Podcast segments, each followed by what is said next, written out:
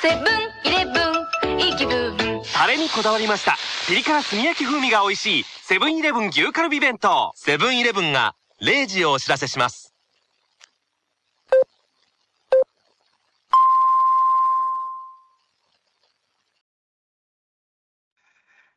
なんか知んないですけど、はい。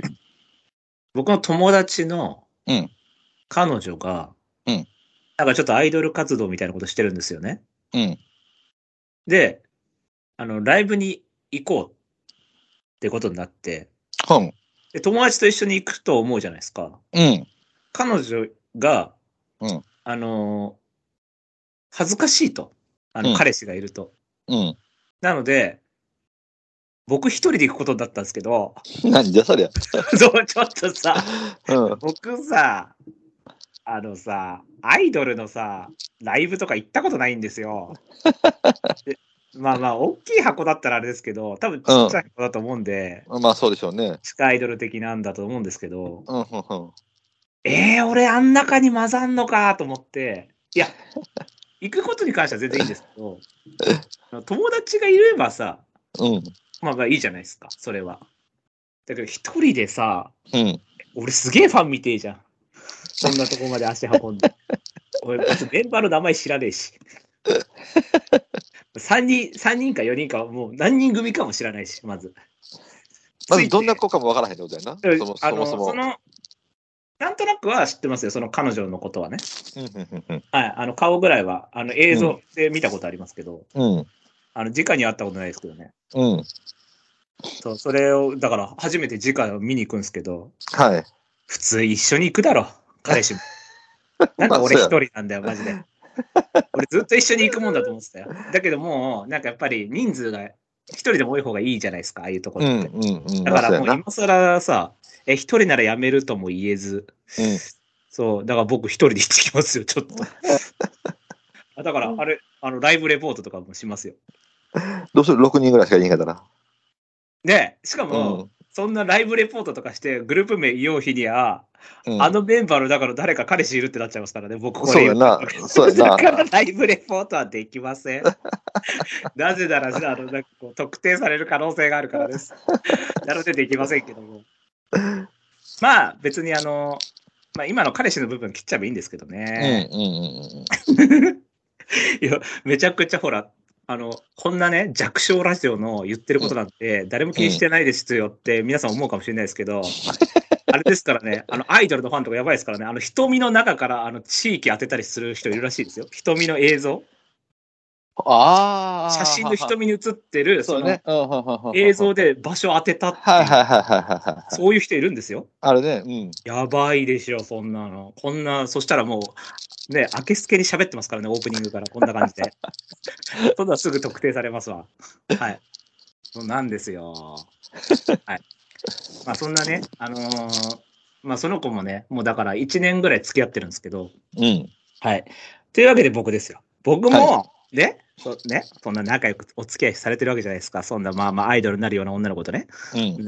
はい、僕もね、あの、せっせと、はい、うんあの、マッチングアプリというね、あの、うんなんですか、三種の神器を駆使してですね、はいはいはいはい。あのね、最近会った子がいるんですけど、はい。はい。で、二人、あ、一人は会って、一人は電話したんですけど、うん。ね。で、もうなんとなく、まあもうこ、その二人が結構良かったんで、うん。もういいかなと思って、そのアプリ続けるの。うんうんう。ん一旦お休みしようかな、みたいな。はい。だからその二人ダメだったらもうまた期間空けようかな、みたいな感じで。うん。だからその二人に、まあちょっと、あの、仲良くなれたらいいなと思ってたんですけど、うん。で、一人行ったんですけどね、あの、うん。ちょっと前に。それ、それで、結構盛り上がって、うん。結構お笑い好きな人で、スルーじゃなかったよね。あ、そう、スルーじゃなかったですよ。あの、うんちゃんと来てくれましたよ、一応。はいはいはいはいで、話めっちゃ盛り上がってお笑いが好きで、互いうに。ん。うん。じゃあまた次はなんかカラオケ行きましょうとか、そのどこどこ行き、動物好きだから動物園行きましょうみたいなうん。感じになったんですけど、LINE が全然 返ってこないんですけど、ちょっとどういうことなんですか、皆さん。あの、僕の生命線であるところ、本当の線であるところ、LINE が全然返ってこないんですけどね。何なんでしょうね、あの楽しかった時間は。あれは何キャバクラとかってこと？お金を払って、僕はあの楽しい時間を買ってたってことなんですかね。残念ながら、その傾向が強いよね。何なんですか？あの、何なんですかね、温度差はね。僕、うまくいったと思ったんですよね。こんだけ僕50人とか60人とか会ってんのに、うん。いまだにこの手応えに対して、その何、差が分かってないっていうのやばくないですか？この学んでない感じ。だってさ、大学生だってさ、何浪もすりゃさ、受かるじゃん、自動的に。俺さ、静岡の時から比べたらもう5浪ぐらいでしてますよ、5浪ぐらい。年で言ったら。なのにさ、全然受かんない。いや、まあ一度受かりましたけど、え？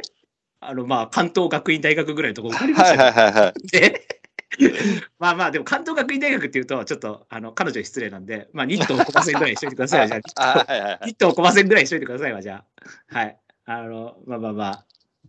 いや、本当なんていうのかな。まあ恋愛って、マジで、なんか答えの出ない、なんかもうゲームっていうか、もう本当そういう感じなんだよね。あだからもう腹いせのためだけに、あの、今日寿司食ってきましたからね。一人で？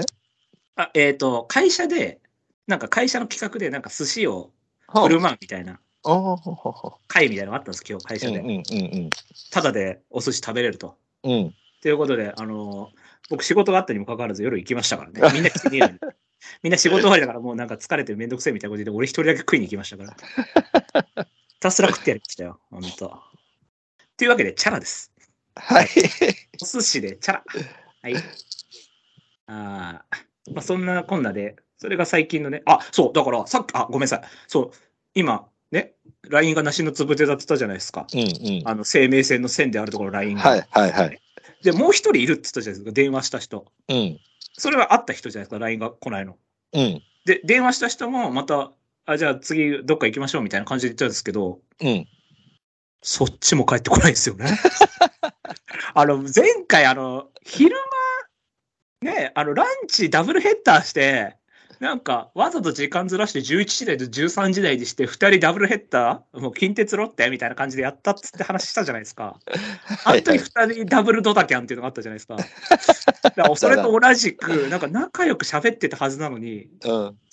なんかダブルうまくいかねえみたいな感じで、ちょっとどういうことなのかなっていう。なんか致命的な欠陥があるとしか思えないんですよね。ダブルドタキャンな。まあ、そうやな。時のダブルドタキャンですよ。あの次のあの場名にしようかなと思ってますから、僕はね。シルクとかで入ったらう場名募集みたいなのでダブルドタキャンにします送りますよ。意味、二人からいっぺんにドタキャンドタキャンされる。送りますよ、一緒に。なかなか経験できへんわな。いや、そうですよね。ないですよ。まず、うん。ダブルヘッダーも難しいですけど、うん。そこに入れるのに、両方ってむずいですよ、なかなか。そうだね。一生懸命考えてダブルヘタ組んだのにな。普通片方は来ちゃいますからね、皆さん。片方は来ちゃいますよ、皆さん。それを2つまとめて、ね、予約をなくすというね。なかなかこれは経験できることじゃないですからね。そういう意味じゃね、あの、ある意味経験値上がったんですけど、はぐれメタルバリに。めちゃくちゃレベルは上がったんですけど、ただ何のレベルが上がったかわかんないですけど。わからないな。うんそう何かしらのレベルは上がってるんですけど、それがなんか恋愛には反映されてないっていうだけなんですけどね。はい、恋愛のレベルではないみたいなんですけど、何かしらのレベルが上がったみたいです。そんな幸せな人生を歩んでるブライトなんですけどもね。まあ、そうだね。た確かに幸せっちゃ幸せやな。いや、そうですよ。あの、こう言っちゃなんですけどね、こんなので、音沙汰ない人間でしたからね。そうやな。はい、今までのこと考えたらね、本当高校の時だってね、まあ、なもうエピソードに枚挙にいとまがないですからね、本当に。あの、モテないエピソードにいとまがないですからね、本当に。あの、ね、クラスの女の子に挨拶すらできねえっていう状態でしたからね。そこから考えたらな。そうですよ。うん。あの、20年ぐらいかけてなんとかね、あのダブルドタキャンまで 上り詰めましたから、そうやね。そうやね。トップ、トップですよ。ダブルドタキャンのトップですよ、人生の。そこまで上り詰めたんですけどね。というわけで、あのメールをね、はい。紹介したいと思いますけども、はいはいはいはい。普通歌ないんで、あの、コーナーをやりましょあ、はいはいはいはい。う。はい。えーちょいつよちょいは討論会。はい。はい、このコーナーはですね、えーブライト、タクヤ、えー二人がですね、えーこれよりちょっと強い、これよりちょっと上のみんなあげてよっていう馬に対して皆さん送ってもらうというコーナーです。うん。はい、えー今回のお題は、えーライデンリーダーよりちょっと強い馬という、ああ、はいはいはい、めちゃくちゃ激渋なお題だったんですけども。えっ、と、まあメールいただいたんで、はい。紹介していきたいと思います。えーラジオネーム月光さんです。おいほいほいほい。えー、拓也さん、ブライトさん、こんばんは。はい。今回のお題のライデンリーダーですが、うん成績を見返していたら、3歳春以降はパッとしないので、桜花賞の4着のイメージで考えました。うん。そこで今回は、サウンドオブハートでお願いします。うんうんうんこちらも桜花賞4着ですが、先着された上位3頭を比べて、サウンドの方が強力と見ました。うん。3歳時にライデンは重賞が違って、サウンドはオープン勝ちのみで実績的には劣りますが、ジェンティル、ビルシーナ、アイム・ユアーズの4着の方が価値が高いと判断しましたが、拓也さんの判定はいかにってことですね。サウンドバーハズで、えっ、と、あれだっけエルフィンがあったんだっけ？えっ、と、勾配じゃなかったでしたっけ？郊外の方か。はい。あの、竹豊で一番人気だったものですよね。そう。ね。うん。新ジュベナイルで。そうですね。で、金牌で人気になってなかったっけ？あ、そう、金牌でも来てたかな？そうだよね。そうですね。ちょこちょこコバでも2回ぐらい来てたような。そうよね。はい。あ、そうか。そういう意味ではちょっと強いっていう方でもいいのか。まあ、ライデン、コバになったらまたダートでしたっけ？ちょっとコバの成績あんま覚えてないんですよね、ライデン。うん。あ、そうか。ライデンネタそうか。ロードステークス一番人気3着があるのか。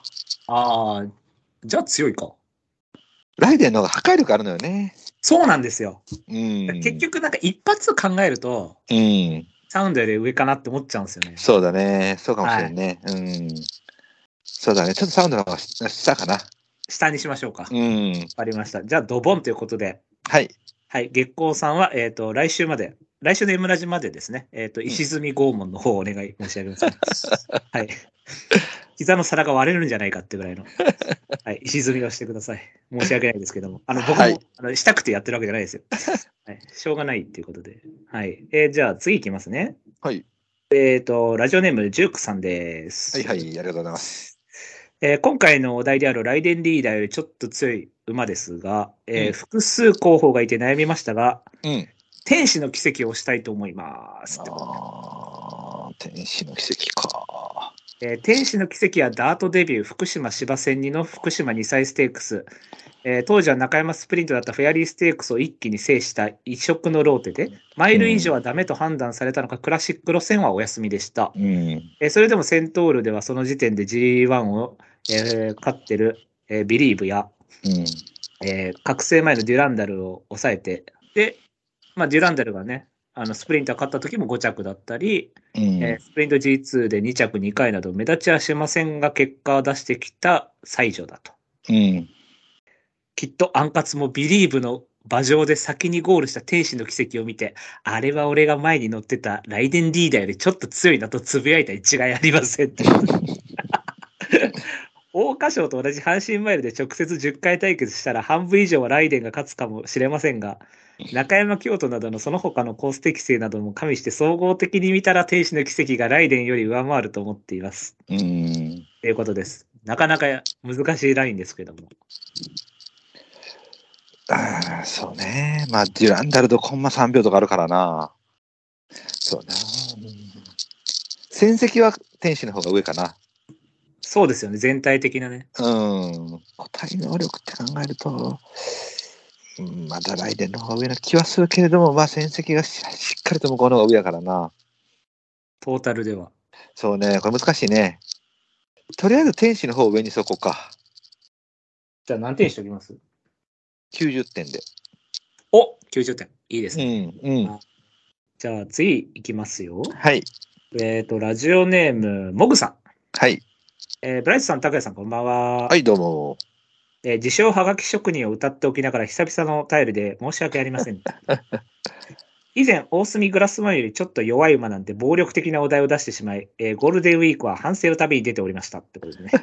はい。今回、ライデンリーダーよりちょっと強い馬ということで、めちゃくちゃゾクゾクするお題で、筆が進んでおりますってことで、うん。えーズバリ、シャイニンルビーでいかがでしょうかシャイニングルビー、シャイニングルビー。はいはいはいはいはい。クラシックでの成績、晩年の私立ぼみ方、まさにちょい強でしょう。ジャッジよろしくお願いいたしますってことでね。えっ、と、シャイニールビーどっちで岡部の方やっけ？違う方か。シャイニールビー、岡所4着やったっけ？桜花賞5かな？あの、馬体増加減で負けたよな。あ、そうそう、めっちゃ、弦だったっけ？シャイニールビー。減やったっけな？うん。クイーンカップから来たやつですよね。そうそうそうそう。まあ、僕から言わせてもらうとかなり弱いんじゃねえかっていう。あ、岡所3ですね。あ、3か。うん。マイナス22やって。ああ、大幅減か。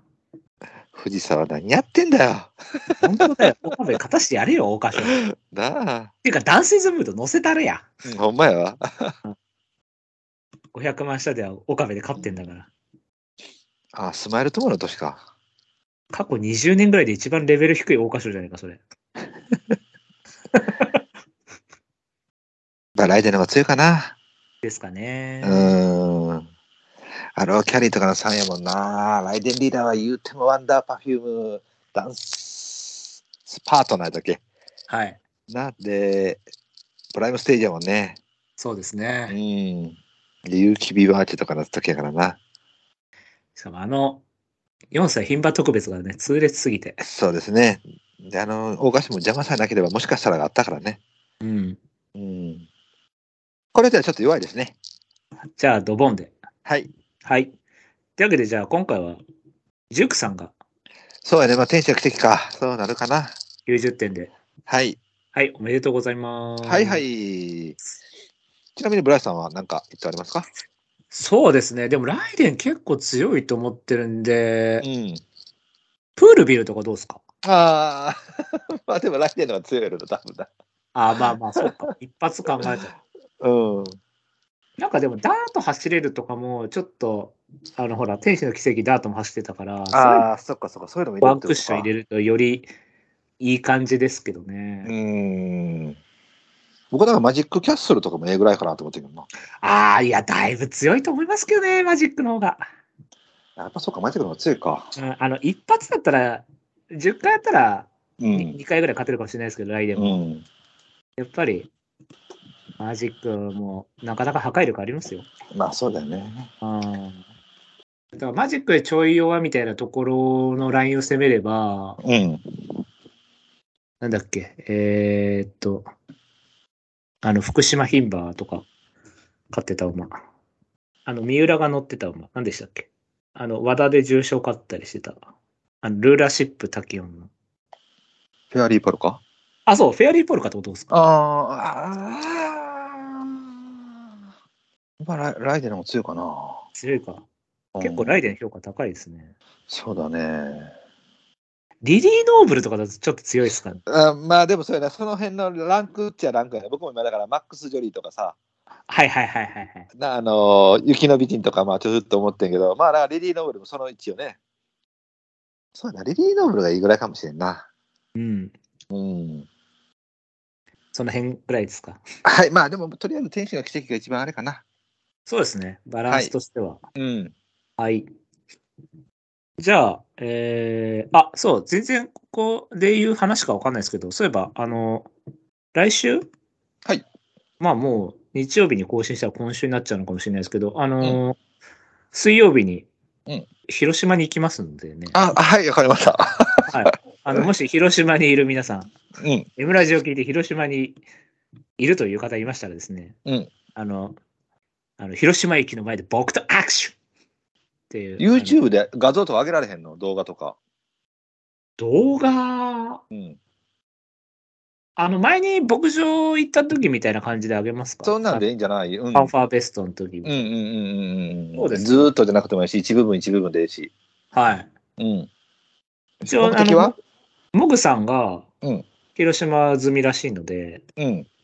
あの、もともと広島僕ずっと行きたかったんですよね。その目的は？広島の。あ、モグさんに会うってだけですよ。ああ、そうだよね。はい。基本は。はいはいはいはいはい。じゃあ、あの、広島の、あの、リスナーの方いましたらですね、あの、ぜひ、お声掛けくださいませ。はいはい。はい、いないと思うけど。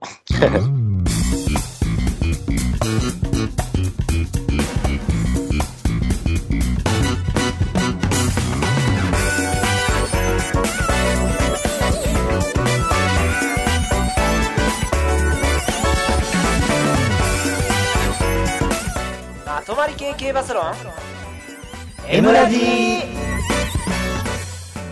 どうも、こんばんは。 Mラジです。拓也です。ブライトです。はい、えーっと、今井さんのノートに、えーこの番組がちょっとだけなんかな紹介されてたような感じなんですかね。そうですね。うん。で、まあ、あとなんか、直人さんの問題集もちょっと、えーあ一緒にそうですね、はいややったっていうようなことが載ってて、まあ、あ見てくれてるんだなと思って。まあ、もうあれだけで十分かなって僕思ったんやけどね。まあね。うんまあまあまあ、認知されてるんだなと思ってがいいね来。ただけでもだいぶ嬉しかったんで。そうですね。まあ、認知されてるんやなと思っただけで、あなかなかええとこまで上がってきたよなと思うようになりました 確かねに。。確かに。ね確かに。うん。まあまあまあ、そんな M ラジでなんですけども、頑張っていきたいと思いますんで、今後ともよろしくお願いしますって感じですね。はい、そうですね。まあでも長く続けてきてよかったよねって感じだね、とりあえずは。いやー、まあそう思ったらそうっすよね。だって、最初やるときに別に400回とか来ると思ってないですからね。そうですね。で、まあね、結構みんなバラバラっとしてたのが、まあちょっとこう、最近こう集約してきて、集まってきて、いろんなパターンで、ねえっと今、稲野さんとみおちゃんがまたいろいろやり始めたり、みおちゃん、みおちゃんがまたやり始めたりしてるんで、またちょっと活発してですね。ね。うん。あの、割と熱を取り戻したんじゃないかっていう。そうですね。ちょっと今活発化してるんで、はいまた。こうやって盛り上がっていってくれたらいいかなと思いますね。うん。ということで、じゃあ、まあ、今の法則というものがどんなものかというのを説明していきたいと思います。あ、このラジオではなく M の法則の説明する このラジオやな。はい。はい。えーこの番組は今井正宏が発見した競走馬の法則である M の法則をもとに、ブライト、ミオ、拓也の3人が競馬予想を繰り広げちゃおうというラジオ番組です。えー、男性のムードから17年経ちました。ビクトリアマイル頑張っていきましょう 行きましょう。まとまり系系バスロン M ラジ。この番組は M ラジ制作委員会の提供でお送りいたします。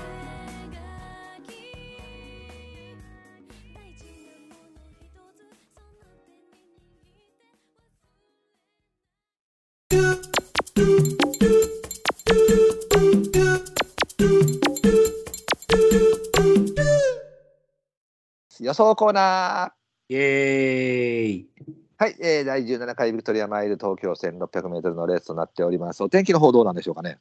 いや、雨っぽいですけど、どうなんですかね。ね、なんか当日はやむれるというような話も出てますね。どうせ乾くんだろうとは思っちゃいますけど。ね、そこがな、うんどうなのかなってちょっと難しいところですよね。まあまあ一ど応、どうします ?1 分30秒ぐらい出る馬場だったら。やばみたいな。そうだね、そんなパパやったらもう、あの、出てるんです、そこは。おぐ小栗キャップが2秒負けちゃうみたいな。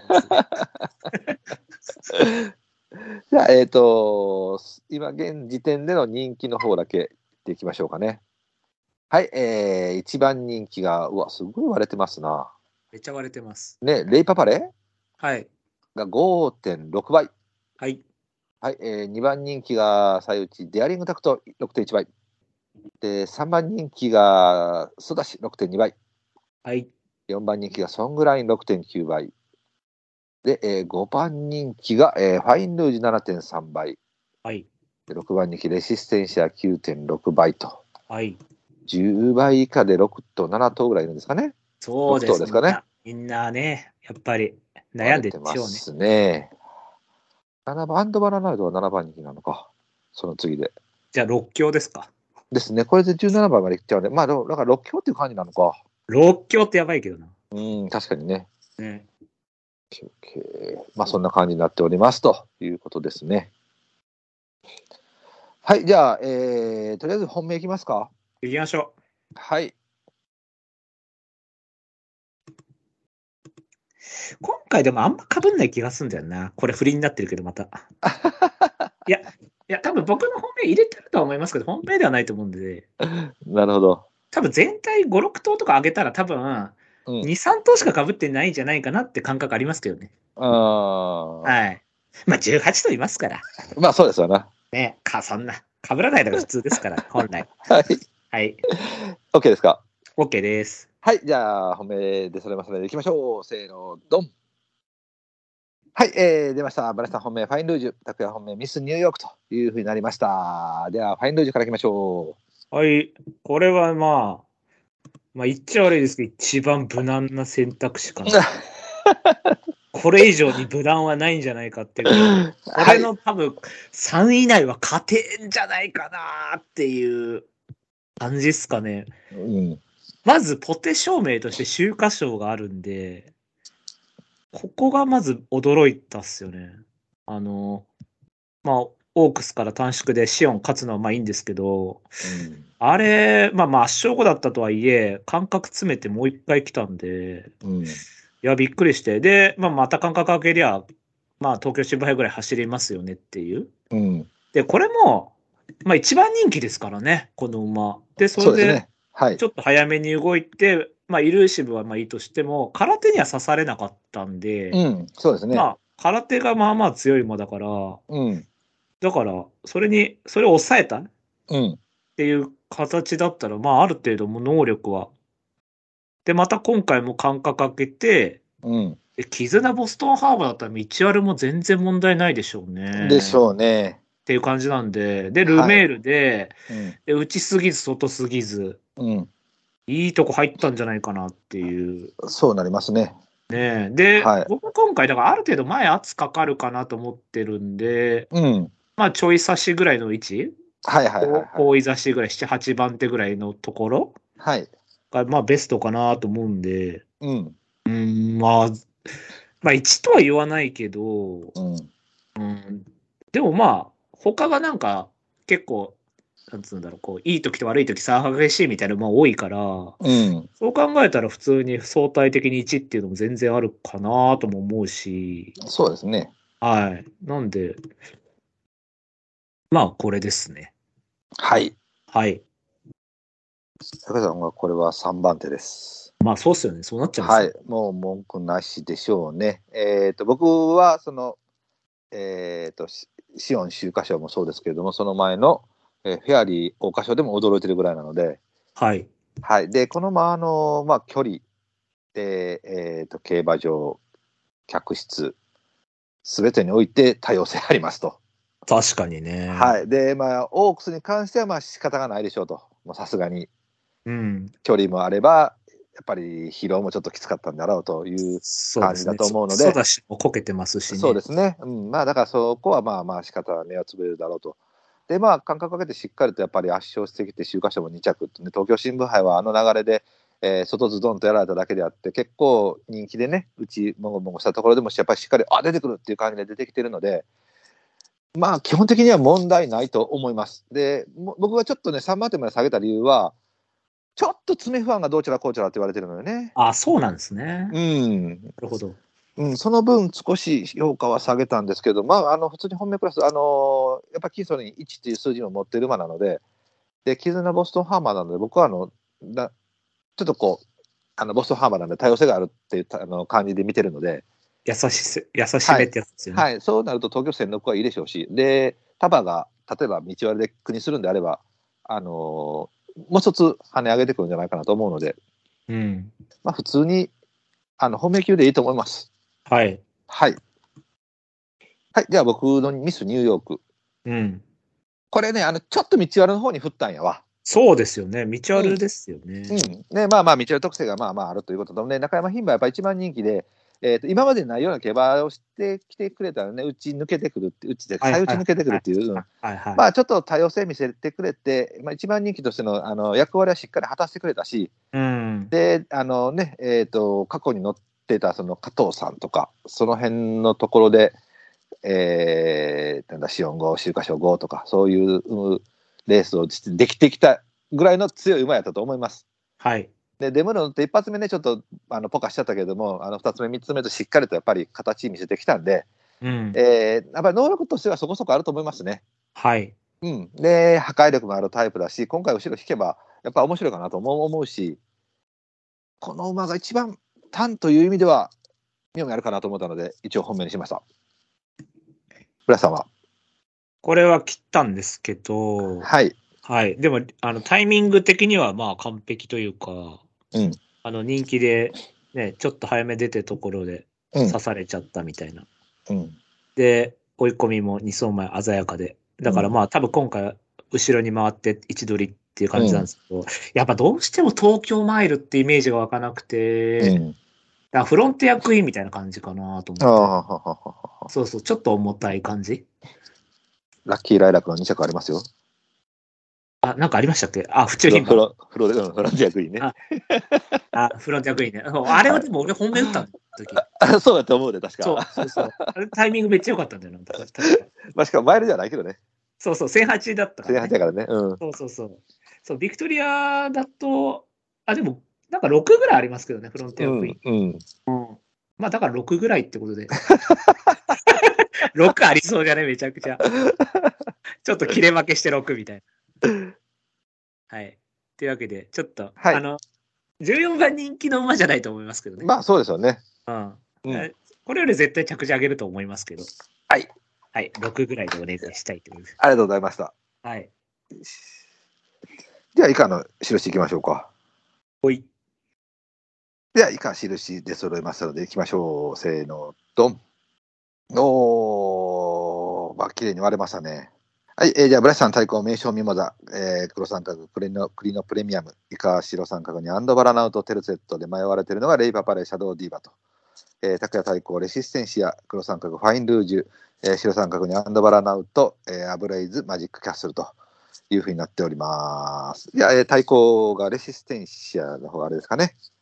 はい、じゃあ先に行きましょう。レシステンシャですね。えー、っと、なんだっけ。ストレートガールです。そうですね、パターンとしては。はい、はい、もうそれだけです。で、まあね、今回ね、あのー僕、マジックキャッスル以外、ある共通点があります。マジックキャッスル以外？はい。えー。え、人気より負けてるっていうのはありますよね。うん、惜しい。でもマジックも入マジック抜きで、マジック抜きで。なんだろう。これすべてね、えーとはい前走一番人気で負けてます。あ、なるほどね。うんはいはいはいはい。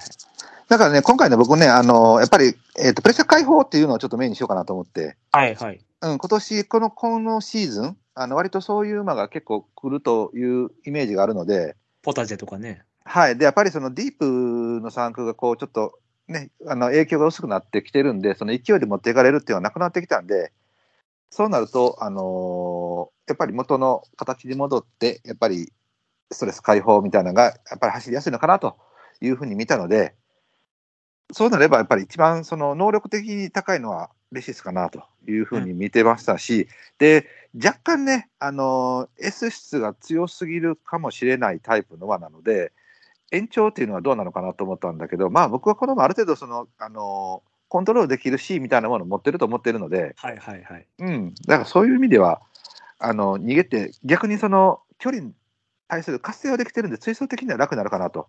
はい。で、7番枠で内側に結構行きたい馬もおるんで、そいつらが行ってくれれば、あのー、3番手、4番手、まあ、別に差しでもいいです。あのそういうところで、うん回ってくれて、しっかりと直線にあの合わせて集中しているような感じで、あのスプリンターズステークスじゃねえわ。えっ、と、ダノンスマッシュと一気に抜けてきたレースの時、去年の高松か、高松ですね。はいみたいな、あんな感じのレースしてくれればベストかなと。うん。高松は綺麗に差しに回りましたよね。そうですね、ああいう感じにすれば、あの、なんですか、延長の差しって逆になるんやけどもね、はい。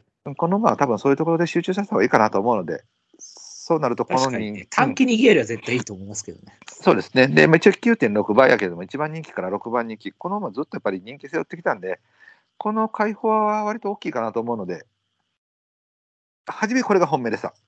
はいはいはい。うんただちょっと10倍切ってきたんで、じゃあちょっと単で面白いっていう風になってくると、こっちかなと思ったので、ミスニューヨークの方を上に取ったんやけども、はい。うん、まあ本当はレシステンシアでした。プラさん来てます。そうですね。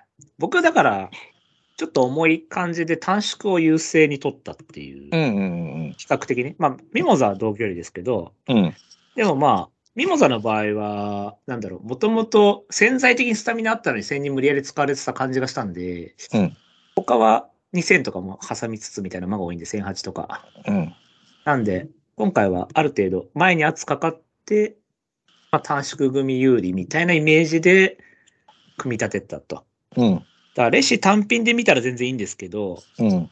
はい。ちょっと、うーん、そうですね。やっぱり、最後ちょっとスタミナ切れしちゃうかなっていうのがあったので、うん。はい。ある程度前圧かかる想定なんで、前には行くと思うんで、やっぱり。そうですね。はい。っていう感じですね。じゃあそのまま、まあ、名称ミモザの方へ。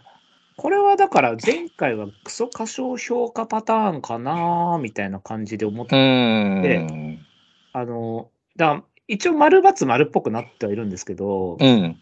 あの、3層前がめっちゃ強くて、うん。で、2層目は、まあ V、V ライン気味っていうか、まあちょっと下げちゃって負けちゃったんですけど、うん。前走とか見てると普通になんか今までマイルとかなんでやってこなかったのみたいな普通にレース勝ちましたよね。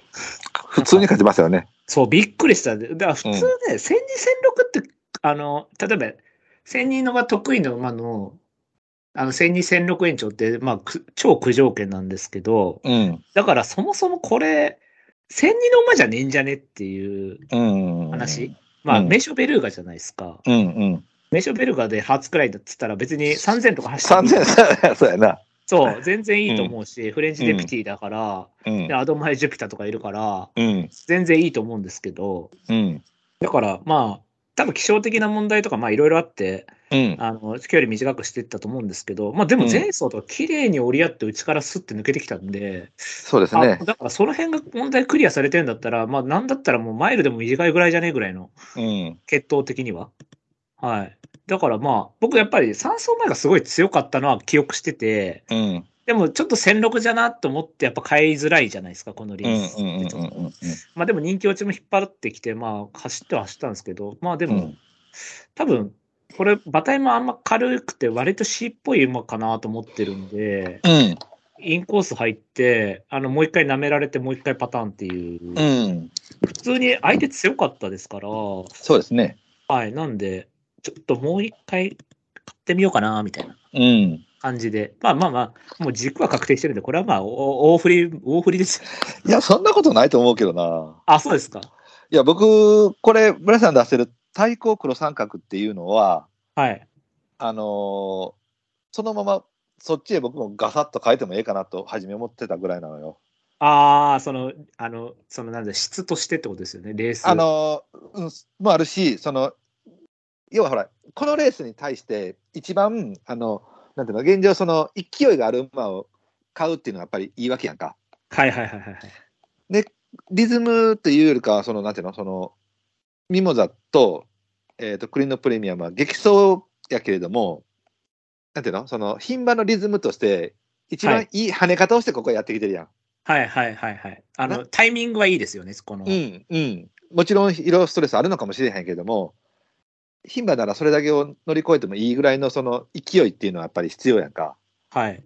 だからこのミモザの特にハーツくらいベルーガってなってくると別に格上げでもう一発あってもおかしいのこの戦績がほら交互になってるからって言って別にその条件がか全然変わってしまってるから交互に当てはめるのもどうなんかなとも思ったし。そうそう。そう。その前段階がもうほぼないって考えたら、うん。まあ、いきなり G2 で来ちゃいましたっていうか、その、ね、マイルだからね、条件が。そうだよね。うん。だから1008とかね1004とかのそのレベルで交互突き刻まれてたあれやけどもちょっと違うカテゴリーのあれやったかいにだから前回も別にすっと内から抜けてきてるわけやからあのある程度器用さもあるしそうなんか展開が向いたとこじゃなくて、普通に自力普で通に、勝普通に勝ったよ。だうん。だから、はいアンドバランアウトなんて、ほぼ完璧なレースしてたわけやから、った。はい。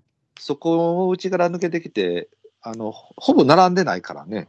うん。うん一瞬でボワっていきましたね、うん。だから、まあ、干渉値は干渉やさかいに、これ別にもう一発あってもおかしくないとも思ったから、あの、印は入れてもいいかなと思ったんやけど、ちょっと僕は今回、その、やっぱり、解放という方に、はいはい。テーマを振っちゃった境に、はい。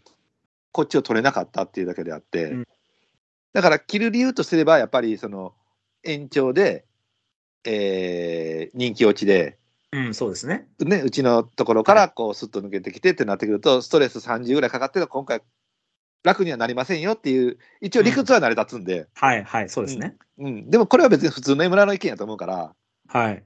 うん、別にその意見は僕的にはどうでもいいから、はい。あの勢い的には勝ってもいいけども、単純に今回は僕はその、あの解放という方に振ったので、変えなかったっていうだけです。なるほどね。はい。うん全然あると思います、ミモザと、はいあの栗の。栗野は、うん、はい。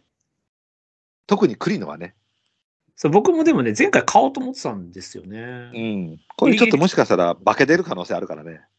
これだから、なんか前も言いましたけど、京都金杯がすごいいい内容で、うん。で、僕中山牝馬一応買ったんで、うん。単勝も取ったんで、はい。はい。で、しかもあれ、ドスローで大外枠で外に回って勝って、いや、僕は結果だけ見たんですよ、最初。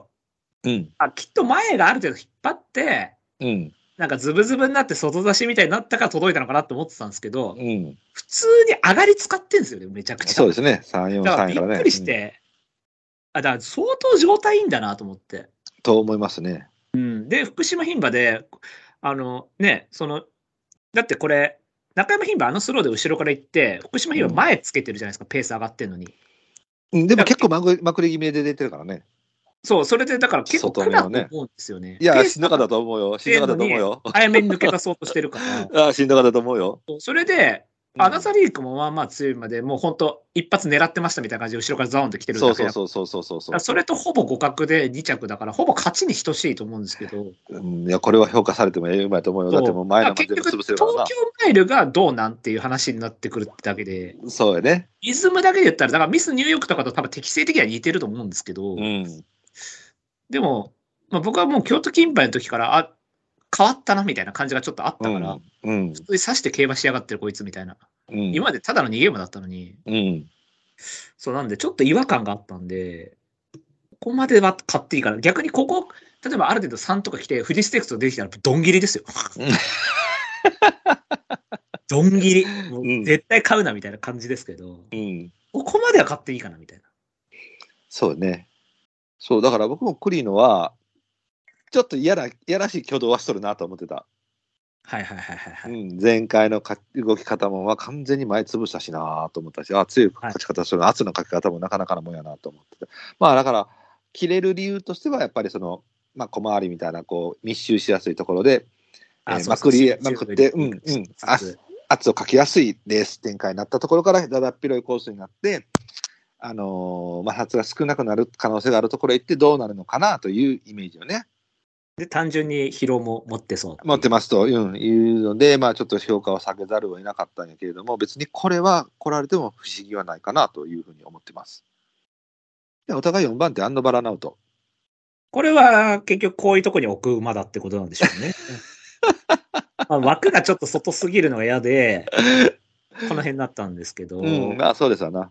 まあ、前走もだから結局前行って勝ちに出て、一番人気2着なんで、普通に今回軽く差しに回れば完璧かなっていう。うん、そうなりますね。で、愛知杯は、あのークソダウンだったんで、うん。まあ、無理やり言い訳つければ逆に C っぽいところがあるっていうことなのかなっていう。で、まあ普通に G1 でってういう。ん。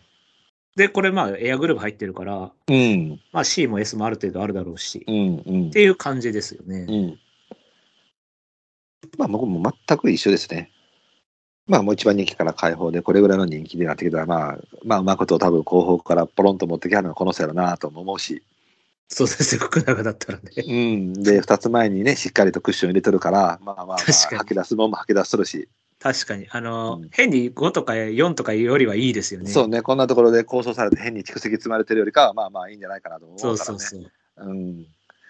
ああ、ね、あの、1位って考えると、ちょっと跳ねる馬が出てきたときは多分1位に取れへんやろうけども、上位破綻した瞬間に上上がってくると思うんで、確かに。気づいたら2、3ですっていう。うん、だからこれは多分入れておくべきかなと、普通に思いますね。えーっと、そしたら、僕さっきじゃあアブレイズいきましょうか。はい。これ、まあ一応ね、あの、えーっと、一番人気からの解放っていうラインから、まあ入れざるを得なかった、まあ無理やり掘り込んだイメージなんですけども、はい。えー弱いです。まあまあまあ、分かってはいますけ、ど。僕もこの馬、あの今までに一回も勝ったことなかったと思うんですけども、えー多分弱いと思います。はい。ただ、だから9番人気、11番人気、12番人気ってずーっとまあまあね、楽なところでね、試合させてもらってて、まあまあまあまあまあまあ、コンマ7秒、コンマ8秒。で、前回も12番人気で、まあ一応コンマ10で、前々回か、中山牝馬で2着まで持ってきました。で、前回、ね、なぜか知らんけども1番人気の、これは絶対に手を出しちゃいけない。ね一番人気ダメでしょうね。ダメなタイミングで手を乱して、でもその割にはやっぱりコンマ7秒で、あの、とどめてるっちゃとどめてるのよね。あまあ、出てこようとしてましたよ、一応。そうですよね。うん。で、まあ、一応短縮で差しに回って、まあ一応、あの、前回、4コーナー5番手なんで、はい。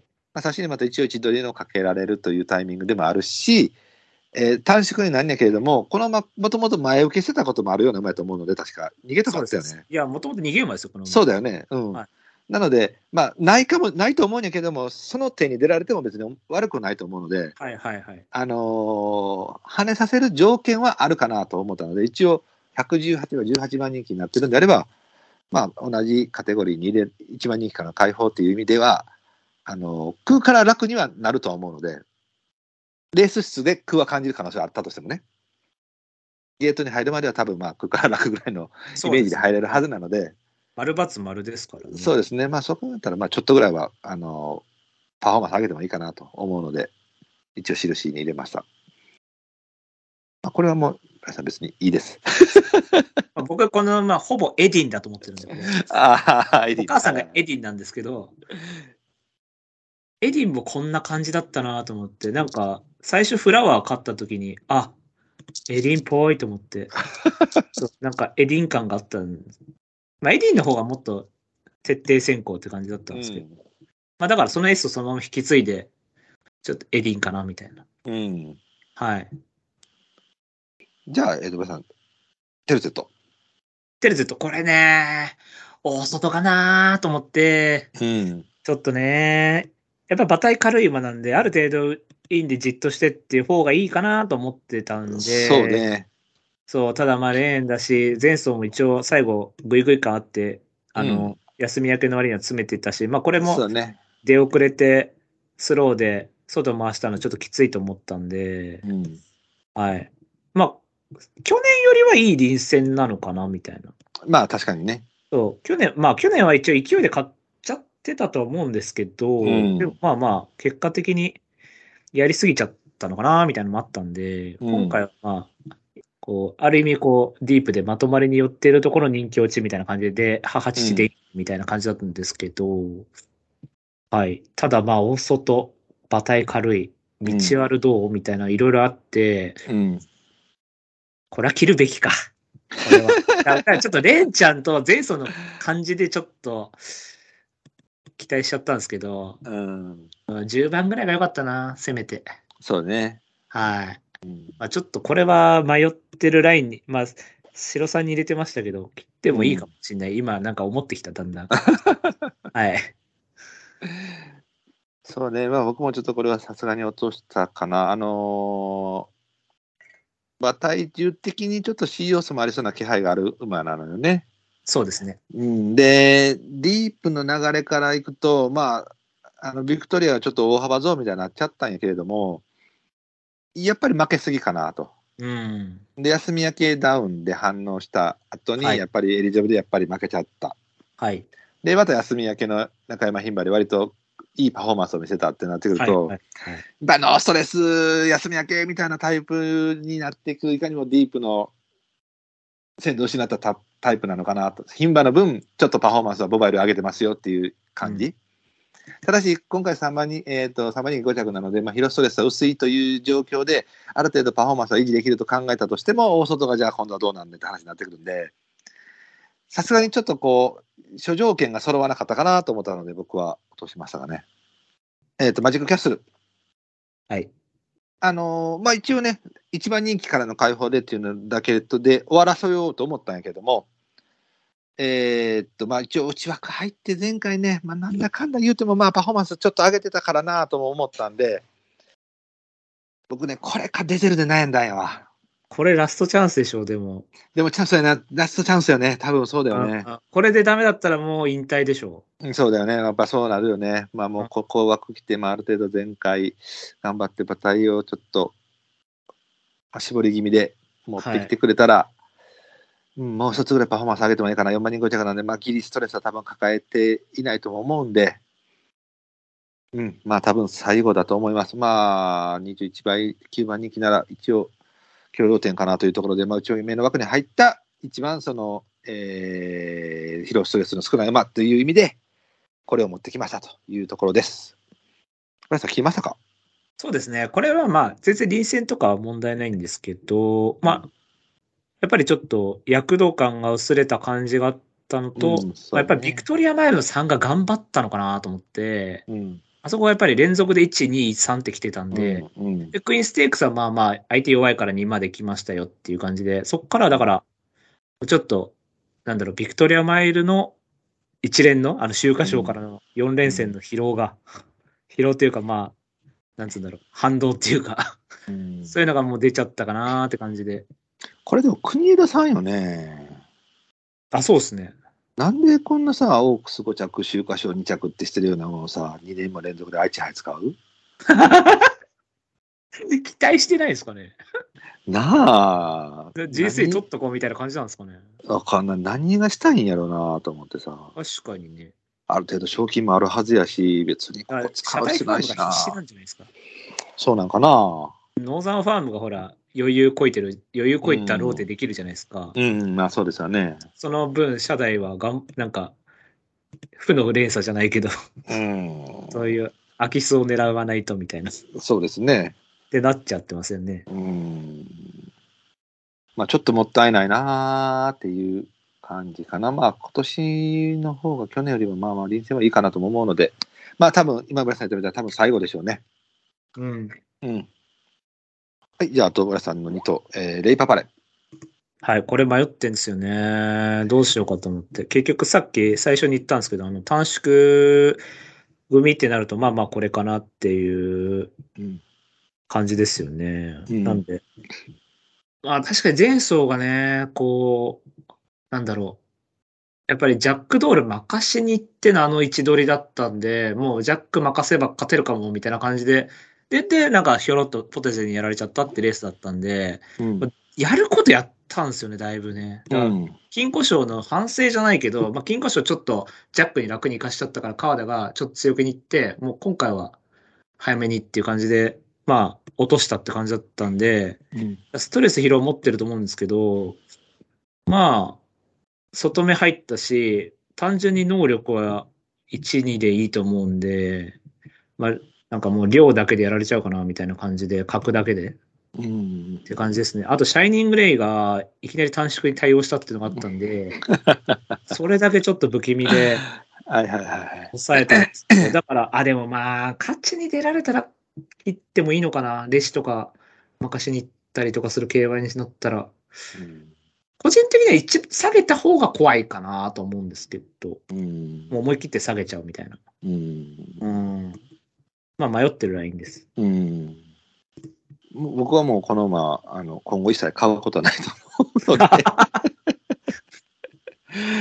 うん、あの、まあ、僕的には1個多いかな。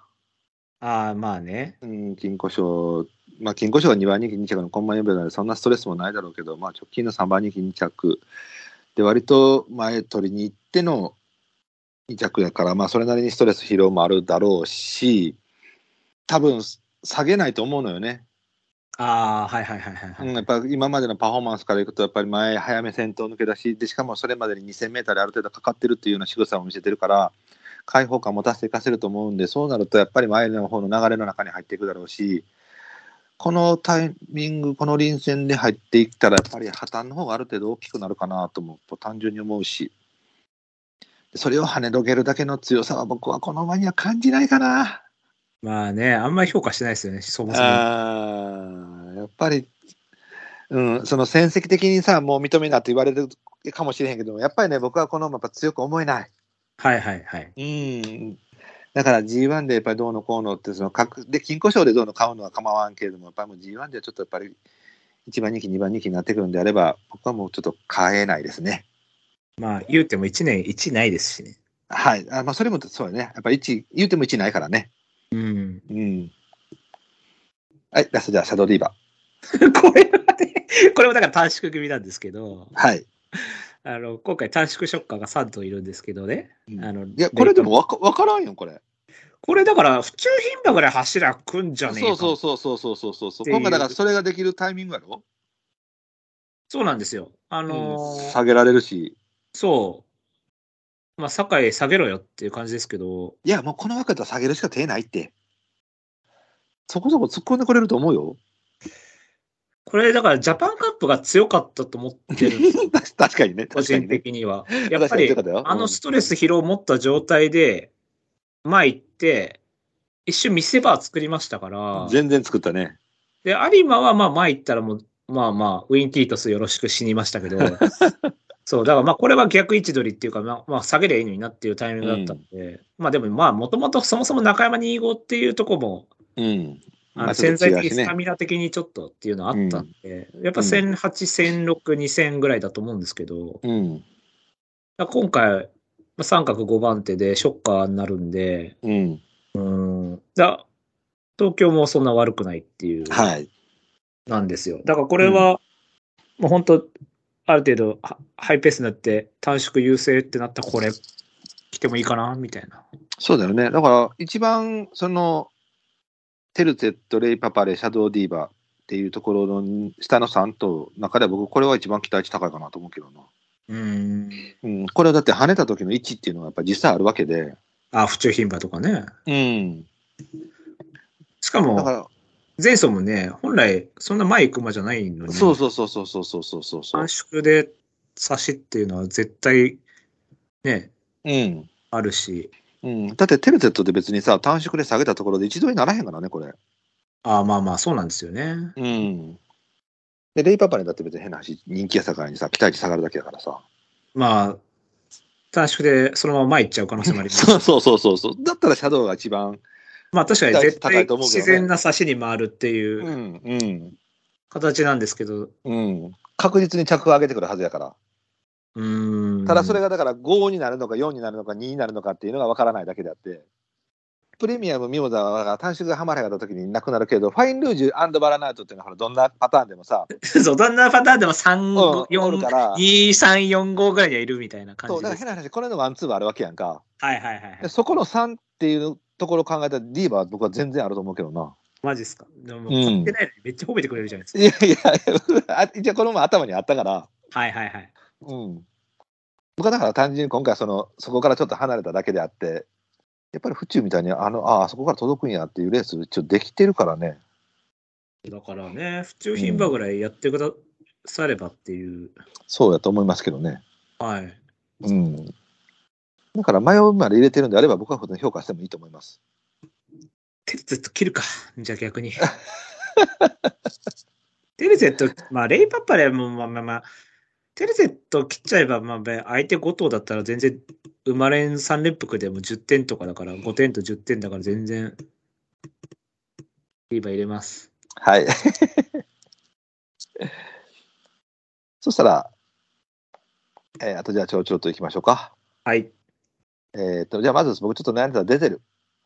あ、これもね、臨戦いいんですよね。で、うん前走も結構最後来てたんですけど、うん。ただやっぱりアップの多頭数っていうところは合わないと思うんですよね、本質的に。うん、なあ。そう。まあ、昨年よりはマシだと思うんですけど、昨年は、はあの、外津どんどん後の内うん内枠だから、昨年はもう絶対いらないっていう感じだったんですけど、そうね。まあ、愛知杯3で、ある程度ストレスあるのに、まあ、3にまとめ、一回まとめてきたんで、うん。で、しかも岩根さんだからそんなストレス広もないっていう状態なんで、うん。臨戦はいいんですけど、うん。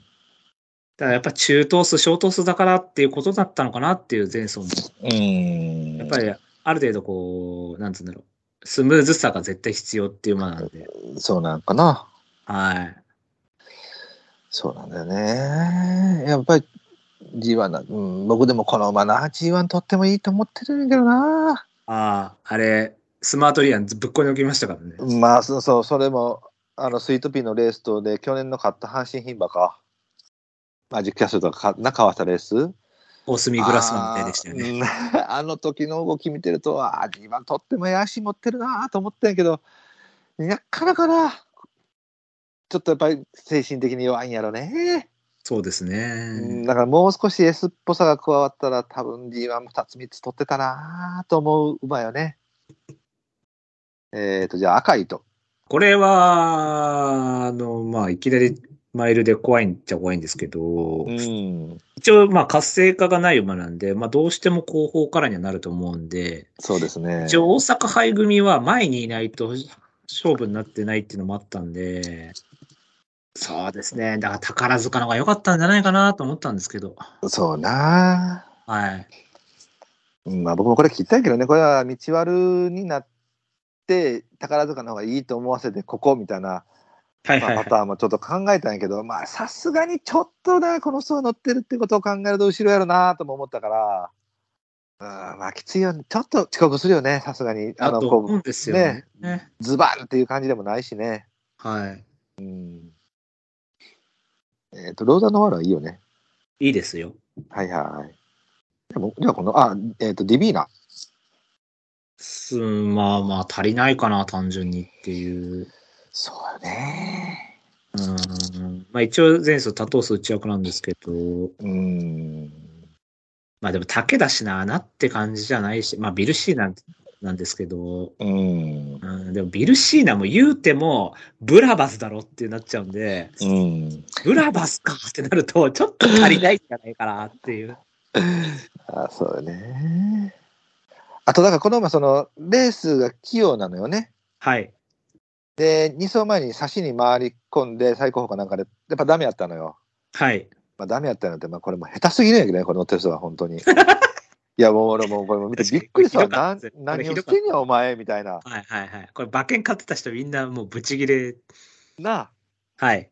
だからこれ11だから6、あのーまあ、3勝クラスで負けてるしと思うかもしれんけども、これはもうこの乗ってる人がもう下手すぎる境の6やから、はい。もう実質111でもいいんやけど、あの、レースが器用すぎる分、圧に入る可能性があるんで、そうすると、ちょっと足りひんかなと思ったのよね、単純に。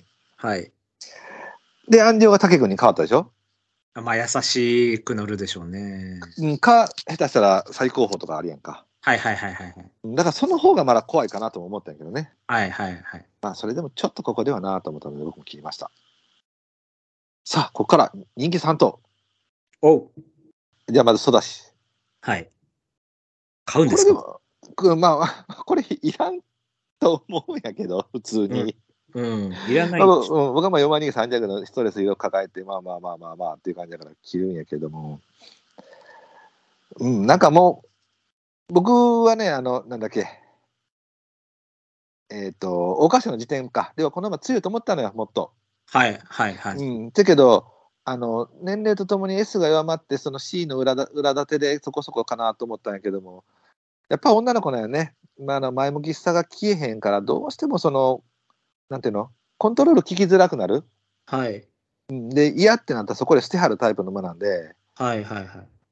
例えば短期逃げで3馬身抜けてましたとなると強いのかもしれへんけども、はいはいはいはい。まあちょっとそれもかなわないでしょうし、うん。うん、でしかも今回、ね、前回はほら、あのーチャンピオンドンと負けた後やった境に、確かにね。はい、うん、はい乗り手さんもそれなりに、まあまあまあ、ここ負けてもしゃあないなって感じの、ね、気持ちで乗れたけど、今回はやっぱり、構想した後のさらに G13 番人気いや、今回はプレッシャーかかるでしょうね。うんうんね、そうなると、ちょっとまた、こう、思い切ったこともできへんし、まあ、きついかな。うん。うん、いいですか？いいですよ。もうまあ、はいだから結局、おオークスとか週刊賞投げちゃってる馬なんで、うん。まあやっぱり得意なとこと、なんつうの、やめるときがはっきりしてるから、うん、そうね。前走中途半端走っちゃったのは良くないかなとは思いますね。うん、そうなりますよね。はい。えっ、と、ソングライン。そうですね。これは、まあ、間隔空いてるから、休み明けに入れちゃいいですけど、なんか丸バツパルっぽくなっちゃってるんで、うん。うん前走なけりゃ買ってますけどね。まあそうだよね。あの僕は別に悪くないと思ってたんやけど、あのーえっ、とこの後にドバイがあるのよね。はいはいはいはい。でそれをまあスキップしてきたのは良かったのかな。まあドバイから帰ってきたのがそのウォッカであったり、ブエナビスタであったりとかっていう。まあウォッカ2年目は圧勝したけれども、はい。えっ、と1年目は戻ってきて負けてるよね、確か。三あ、2着か？ね、あのーはい富士藤田の馬かなんかにね。はい。で、エイジャーウェイズ。で、ブエナビスタも、えっ、と、ヒカルアマランサス。あんな相手に離さないのよね。そうですね。ギリギリでしたね。うん。だからやっぱり、ちょっとその牝馬にしては、大きな海外レースで頑張った後の、ああいつらにそう2頭は負けてたのに、あの感じだったから、これ買ってきてるんで、はいはいはい。で、その分、えっ、と、ドバよりかは、まあ、前になるので、ヒーローストレスを取る期間はあったとしても、うーん、ちょっと反動の方が怖いかなと思ったんで、うん。うん、あの能力はまあまあまあまあまあ認めましょうというレベルだと思うので、ちょっと6.9倍では構想する方に振るのが怖かったんで僕も聞きました、ね。そうですね。ここ奔走して安田なら買ってもいいですけどね。そうですね。さて、デアリングタクトどうしますか？一応これ切りですかは、だから結局、超反爆地っていう感じですよね。になりますすよね、結局ねだ。から、もう、だから、あ、強かったです、終わりっていうだけで。うんうんまあ、これって要はマイネルなんで、その、なんつうんだろう、その、間隔空けてからのその初戦っていうのうに、ん、安心感がないですよね。そうよね。うん、だからやっぱりガガガってきて、まあ、週刊賞までか、ジャパンカップ、まあ、ジャパンカップもかなり頑張ってたから、まあ、ここまで S でとか、まあ、うん、きバーってきて、まあ、基本は、まあ、エピファだから L っていう考えですけど、まあ、でもうん S もある程度使って、まあ、LS みたいな感じで、こう、うん。S を使ってきてっていうで、金庫賞とちょっと、まあ、下降線みたいになったんですけど、だから、うんまあ、エピファが鮮度がどうとかっていってよりかは、なんか、まあ、ね、もう、何百頭というマイネルの名馬たちを潰してきてますから、ねえ、ここで1はないっていうか、まあ、いまあ別に5もないと思ってますけど、うん、うんで、まあ、もともと東京マイルの内枠ってそんな合わないじゃないですか、そもそも。そうね。そう、どっちかって言ったら外ドンってタイプだから、うん、うん、宝塚で外枠とかあったら全然買ってもいいかもしれないですけど、適正的にはね。うん、だから単純に東京マイル内枠が合わないっていうのもあるし、だから二重枠だと思うんですよ。だからどっちになるか転ぶかわからない。で、仮に走れたとしても走れる条件得意ではないってなると、それでじゃあわざわざ、いやでも能力それでもあるからっつって3とか2うん、選ぶんだったら切っていいかなっていううん、そうまあそっちの方よね。話になっちゃいますよね。うん。だからここで先行できて4着とかなら宝塚外枠行ったら変わってもいいよねってなってくるもんね。まあまあまうんだからやっぱり週刊賞まではそのやっぱり111ってきてて、その後にその323っていう戦績を見ると、やっぱり S 弱まってると思うのよね。あ。はい。で僕はもうそそのずっと走ってた時は僕はもうこの馬 L 系やと思ってたから、はい。あのより L に近づいてきたってなってくると、やっぱり今回は大きな間隔を空いて走ってもいいタイミングであるとは思うんだけれども、なるほど、ね。えー、と1年以上空いてて勝ってるっていうのが、まあ、やっぱ東海帝王ぐらいしかいないっていうなってきて、いきなりそのマイルの内枠の G1 でってなってくると、さすがに衝撃がきついかなと。うん。うん、やっぱり常識的に考えると、やっぱりししんどいやろうし、怪我も大きな怪我だし、仕上げてるところも今言ったみたいに、あのあまりお上手ではないところが仕上げてはるわけやさかいに、100の状態で出てくるとは考えづらいと。はい。でしかも S が週刊賞の時みたいにあるかって言われると、おそらくないだろうから、うん。跳ね返せるだけのあのパワーもない、要はもう単純に体力と量だけでどこまで持ってこられるか、でそれで今言ってたみたいに、ブラさんが能力だけでって言われるところに、今回はかけるべきタイミングではないかなと僕も思ったんで、そう。うん、切りましょうと。逆に大外行かれた方がちょっと嫌やったかな。いや、そっちも嫌でしょうね。ょ。ね。その場合、だから、単純にもし能力戻ってましたら、あ圧倒できますっていうのはあるかもしれないですけど、うんそうだね。まあ単純に、いいレイ戦だとしても、最内は買いたくねえなっていう、まだから、うん。うん。はい。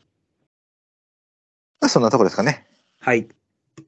よしそしたら、とおさらい行きましょうか。お願いします。はい、えー、ブラさん本命、ファインルージュ、対抗名称ミモザ、黒三角、栗のプレミアム、えー、以下白三角にアンドバラナウト、テルツェット、で迷われてるのがレイパパレシャドウディーバと。で、だけ本命がミスニューヨーク、対抗レシステンシア、黒三角、ファインルージュ、えー、白三角にアンドバラナウト、アブレイズマジックキャッスルと。両の方に傾いたら、レシス、ファイン、ミスニューヨークにします。はいはいはいはい。うん。で、主の方に傾いてたら、このままミスニューヨーク、レシス、ファインルージュで。うん。あの、まあ早くなればなったほど、ミスを3番、4番手、あ、3番手に下げるというイメージで。まあ、ファインルージュとアンドバラナウト1点ワイドでいいですね。それ多分、それが一番安全って安全やと思います。M ラジ未公開ジングルもちさんは誰でも話しかけられる？ああ、結構話しかけるかもわかんないですね。そうよね。そうですよね。うんそんな感じよね。拓也さんもそんな感じですか？あ、拓也さん逆にできないんでしたっけ？そういうの。僕あんまりせえへんかな。そう、拓也さんそういうキャラなのに、あれですもんね。あの、レストランとかで人呼べないって言ってましたもん。そうそうそうそうそう。こう、店員を呼べないって言ってましたもん。そうそうそうそすみませんって言うと言えないでしう。ょ。うん。もううまーく目合わせて、みたいな感じで。あ、気づいてもらうの、まずそうそうそうそうそう。全然それキャラじゃないんですか お前が気づけって言われるどっちかったら。むしろクレーム入れるんじゃないかぐらい。それないんかいぐらいの。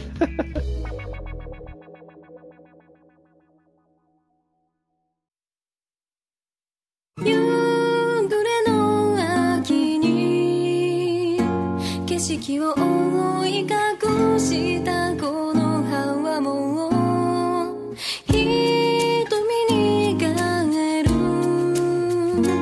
ことのない涙と共に落ちてゆく